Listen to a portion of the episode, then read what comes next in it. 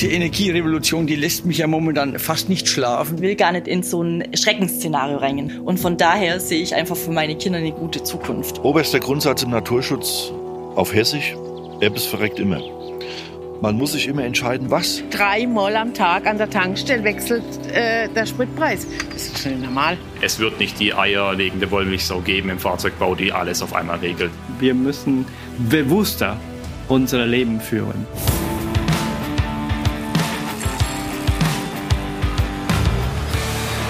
Die Energierevolution. Ein Podcast mit Andy Christel für Octopus Energy.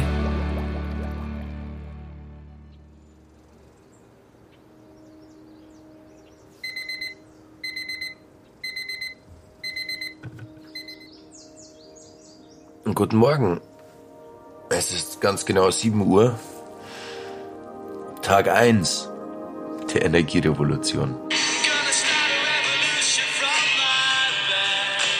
Gonna start a revolution from my bed.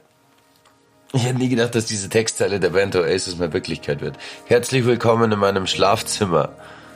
Mein Name ist Andy Christel und ich nehme euch heute mit auf eine kleine Reise in eine bessere Zukunft.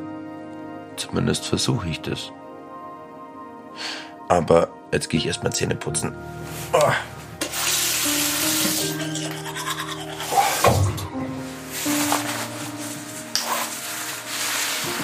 So.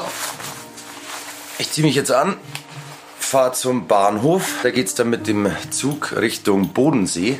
Weil da bekomme ich dann ein ganz besonderes Fahrrad überreicht von der Firma Simplon.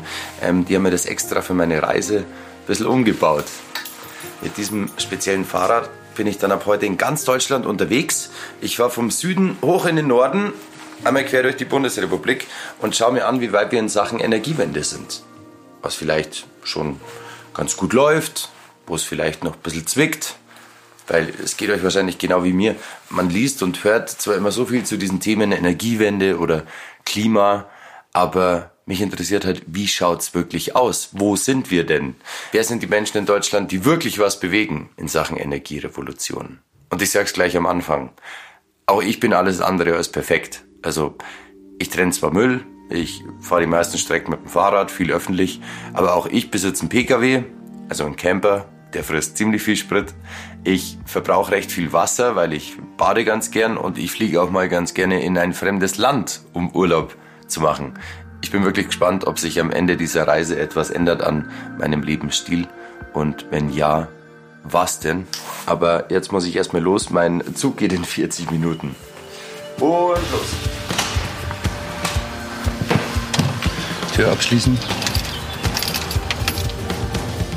Als ich mich auf diese Reise vorbereitet habe, ähm, bin ich natürlich schon ein bisschen Fahrrad gefahren. Hier in München im englischen Garten. Und da habe ich plötzlich ein UFO gesehen. Es sah aus wie ein UFO.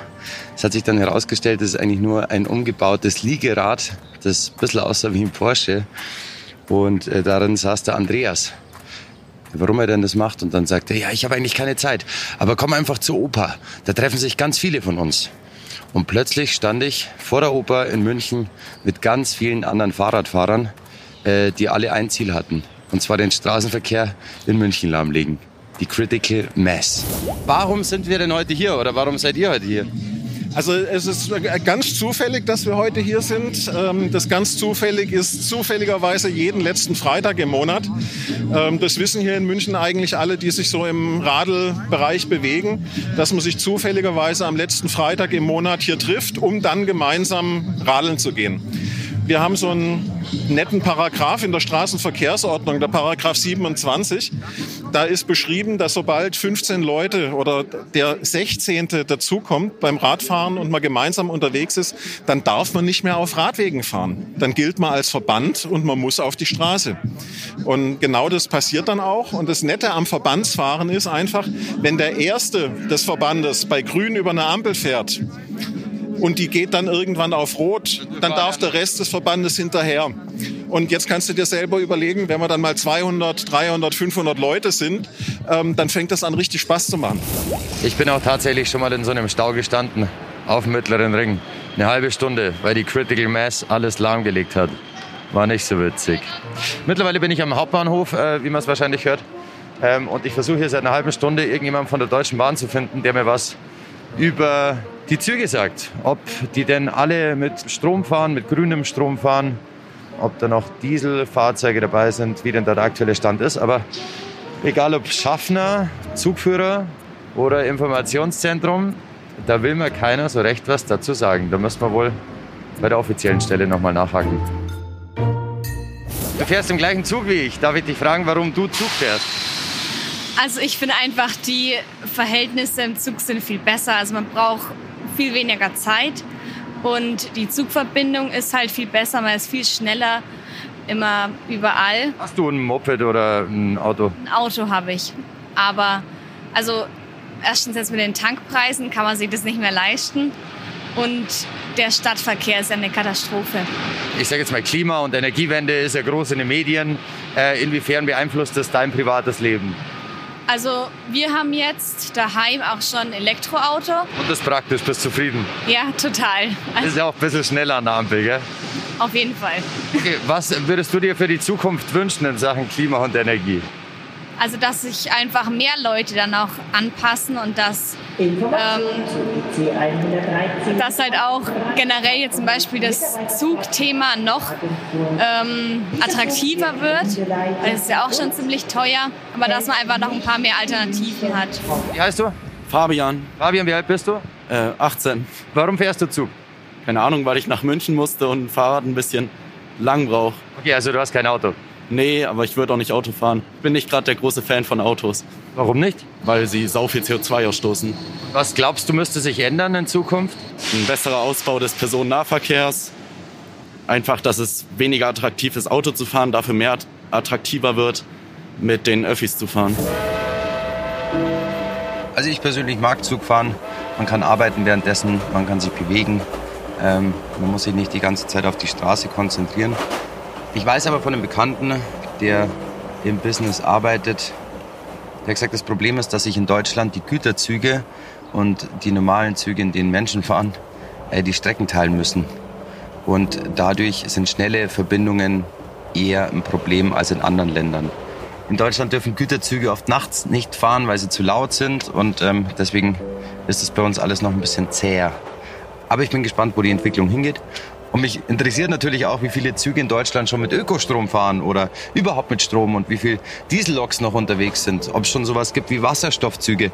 Aber Münchner Hauptbahnhof, da konnte mir das niemand beantworten. Ich habe Schaffner gefragt, die nicht mit mir reden durften. Der Betriebsleiter war nicht zu sprechen. Also im Laufe des Podcasts werde ich das noch rausfinden, wie ist der Ist-Zustand und wo geht's hin mit der Bahn. Zack, ich bin am Bodensee angekommen, auf dem Weg zur Firmenzentrale der Firma Simplon. Ein Fahrradhersteller. Ähm, es war ganz witzig, ich habe da angerufen und habe gesagt, hey, ähm, ich brauche kein E-Bike. Ähm, ich würde gerne durch Deutschland radeln. Ich würde gerne ein bisschen Strom produzieren. Ist das möglich? Und dann haben sich da ein paar kluge Köpfe zusammengesetzt und das fand ich sehr sympathisch. Die waren gleich begeistert von der ganzen Idee. Und jetzt schauen wir mal, was rausgekommen ist. Hier vorne ist der Eingang. Da wartet schon jemand auf mich. Hallo, Servus, ich bin der Andi. Mein Name ist Stefan Vollbach, bin CEO hier im Hause Simplon seit 2015, stelle mich draußen aber oftmals als der Hausmeister oder das Mädchen für alles vor. Über E-Bikes und ähm, keine E-Bikes unterhalten wir uns später noch im Detail. Ich verbrauche keinen Strom meinem Fahrrad, ich produziere ja Strom. Mit deinem Fahrrad produzierst du Strom. Das ist allerdings eine Spezialanfertigung für dich, weil du diesen besonderen Wunsch hattest und gesagt hast, du möchtest gerne deinen Strom, den du verbrauchst für deine elektronischen ähm, Instrumente, den würdest du gerne selbst erzeugen über das Fahrrad. Und darum ist vorne ein Generator im Vorderrad in der Achse eingebaut, der diesen Strom erzeugt und den du mit deiner Trittkraft und deiner Muskelkraft dann selber produzierst. Kann ich einen Mixer damit betreiben? Mixer. Ich bin jetzt nicht der Mixer-Profi, muss ich gestehen. Das ist nicht mein Fachbereich. Äh, ich glaube nicht. Jedenfalls nicht lang. Also vielleicht macht er, aber da brauche ich wahrscheinlich ein bisschen mehr. Zack. Und zack.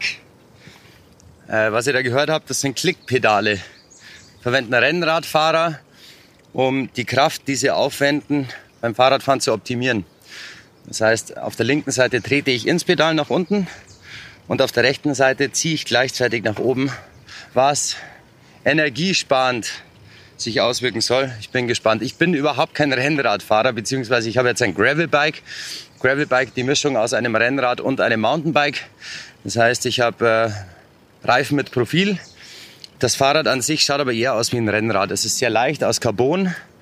Ähm, ich habe vorne zwei Hörner am Lenker, damit ich noch tiefer runtergehen kann und aerodynamischer strampeln darf, was wiederum kräftesparend sich auswirken soll. So klingt Kopfsteinpflaster.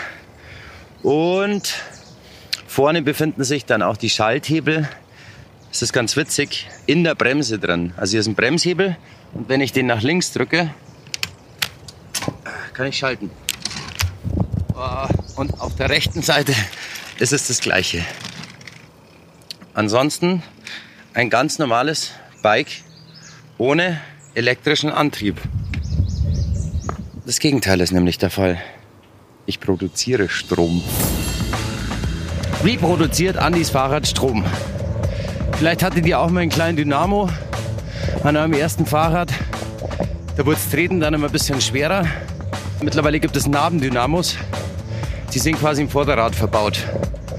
Und über ein paar Kabel und einen kleinen Akku, der die Energie speichert, die ich produziere, ähm, gibt Strom für meine Powerbank, für mein Aufnahmegerät und auch für mein Smartphone.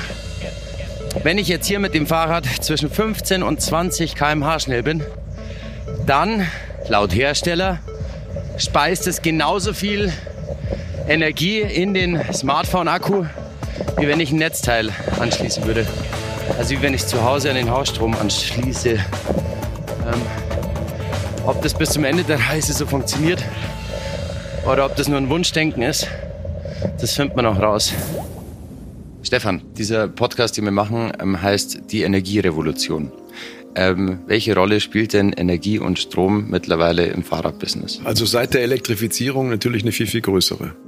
Äh, durch den hohen E-Bike-Anteil ist, ist Strom im Fahrrad plötzlich ein Thema geworden. Bis dahin eigentlich weniger. Ähm, und das, man kann das natürlich sehr, sehr kritisch auch sehen. Man sagt, ja, Fahrräder verbrauchen jetzt plötzlich Strom, anstatt wie deins Strom zu erzeugen. Auf der anderen Seite, wenn man es in der Gesamtbilanz oder wenn wir uns fragen, tun wir was Gutes mit unseren Fahrrädern, dann freut uns trotzdem jeder, der das Auto stehen lässt und mit einem Fahrrad fährt. Und auch wenn es ein E-Bike ist, ähm, ist es legitim, weil es am Ende doch wahrscheinlich weniger schädlich ist für uns und die Umwelt, als mit einem dicken Auto rumzufahren. Jetzt muss ich mir ganz provokant nachfragen. Ähm, E-Bikes haben jetzt nicht so das beste Image. Ich sage jetzt mal, die junge Generation verzichtet lieber auf den Elektroantrieb. Ähm, ab wann wird es denn cool, E-Bike zu fahren? Äh, da gibt's keine Altersgrenze. Das war mal so. Also die, die, die Geschichte vom E-Bike war am Anfang, ich will nicht sagen, die Krücke oder der Rollator für Fahrradfahrer, also für Leute, die körperlich nicht in der Lage sind, Fahrrad zu fahren oder am Berg raufzukommen. So hat das ja mal angefangen. Und seit dem Einzug in den sportlichen Bereich äh, zu den Mountainbikes, zu den E-Mountainbikes, jetzt sogar in den Rennradbereich, hat sich das brutal gewandelt.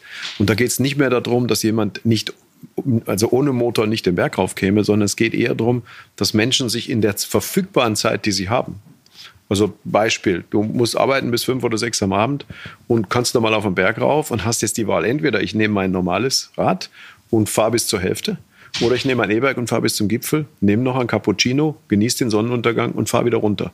Ich bin weitergefahren, ich habe mich genauso angestrengt, ich habe richtig Freude gehabt. Der Workout war trotzdem da, aber ich bin halt weitergefahren. Und diese Haltung, die setzt sich immer mehr durch. Immer mehr von der Frage weg, brauche ich schon ein E-Bike zu habe ich nicht Freude an sowas. Macht es mir Spaß, ist es lebensbereichernd. Also ich muss sagen, ich bin jetzt Mitte 30. Ähm, ich habe kein E-Bike. Ich habe auch nicht vor, dass ich mir bald eins zulege, sondern ähm, ich fahre lieber ohne elektrische Unterstützung. Aber ich muss auch ganz ehrlich sagen, ich habe einen Kumpel, äh, der ist so alt wie ich. Und der hat irgendwann gesagt, ähm, ich arbeite 30 Kilometer von meinem Wohnort entfernt. Es gibt jetzt zwei Möglichkeiten. Entweder ich fahre jeden Tag mit dem Auto hin oder ich fahre halt im Sommer mit einem E- Rennrad. Und da dachte ich mir so, okay, jetzt hast du mich überzeugt. Also das war dann plötzlich so ein Argument, wo ich gesagt habe, es macht halt dann doch Sinn. Ja, ja. Ich bin äh, älter als du, ich bin fast doppelt so alt, also nicht ganz 60. Ich brauche kein E-Bike. Ich habe auch keins übrigens. Also ich fahre Rennrad und ein, ein Bio, Bio City Trekking Rad. Aber nicht, weil ich gegen E bin, äh, sondern weil es mir einfach Freude macht. Und wenn ich mich aber mal auf ein EMTB draufsetze, dann habe ich einfach richtig Spaß mit dem Gerät. Das muss ich zugeben. Das ist, ist auch keine Schande, macht richtig Freude. Stefan, was möchtest du den Zuhörerinnen und Zuhörern noch mit auf den Weg geben? Äh, vielleicht einfach ein Stück weit ähm, Ehrlichkeit in die Welt bringen. Weil egal ob im Thema Energie oder auch in vielen anderen Themen, das merken, glaube ich, wir alle und auch um uns herum merkt jeder, dass die Ehrlichkeit auf der Welt ein bisschen verloren gegangen ist. Ähm, vielleicht ein paar Werte wieder aus der Kiste kramen, die äh, vor ein paar Jahren vielleicht mal als altmodisch galten, wo man sich aber heute dann eingestehen muss, das hat mit altmodisch nichts zu tun. Ich fahre mal ein bisschen an die Ostsee, ist das okay? Ich, ich möchte dich da nicht beurteilen, ist deine Entscheidung, aber ich glaube, das ist in Ordnung. Vielen lieben Dank ja, und das gerne. Zeit dir. Dankeschön. Dir auch. Gute, sichere Fahrt. Wie weit ist Deutschland wirklich in Sachen Energierevolution? Ich kann euch jetzt schon mal verraten, ich werde in diesem Podcast nicht nur Fahrrad fahren. Und jetzt fahren wir rüber zur schwimmenden Photovoltaikanlage. Genau. Alles klar, dann gib Gas. Nicht alle in diesem Land sind begeistert, wenn es um erneuerbare Energien geht. Da Photovoltaik da überall drauf machen. Und man überlegt sich, was das kostet. Das Geld muss auch erst haben. Und nicht alle Jugendlichen feiern Fridays for Future. Bei euch zu Hause weißt du, ob ihr Ökostrom bezieht oder sagst du, ist es eh egal? Egal. Egal. Ja. Und ich kann auch schon mal spoilern, dass ich nicht ohne Unfall durchkommen werde. Verdammt. Fuck. Ich bin auf meinen Hüftknochen gefallen. Ah. Und ich glaube, mein Knie ist offen. Scheiße. Ich nehme euch mit auf eine Reise durch Deutschland und versuche mal herauszufinden, wie weit wir schon sind und was wir vielleicht alle besser machen können in Sachen Energierevolution. Lasst gerne ein Abo da und ich radel jetzt los. Bis nächste Woche.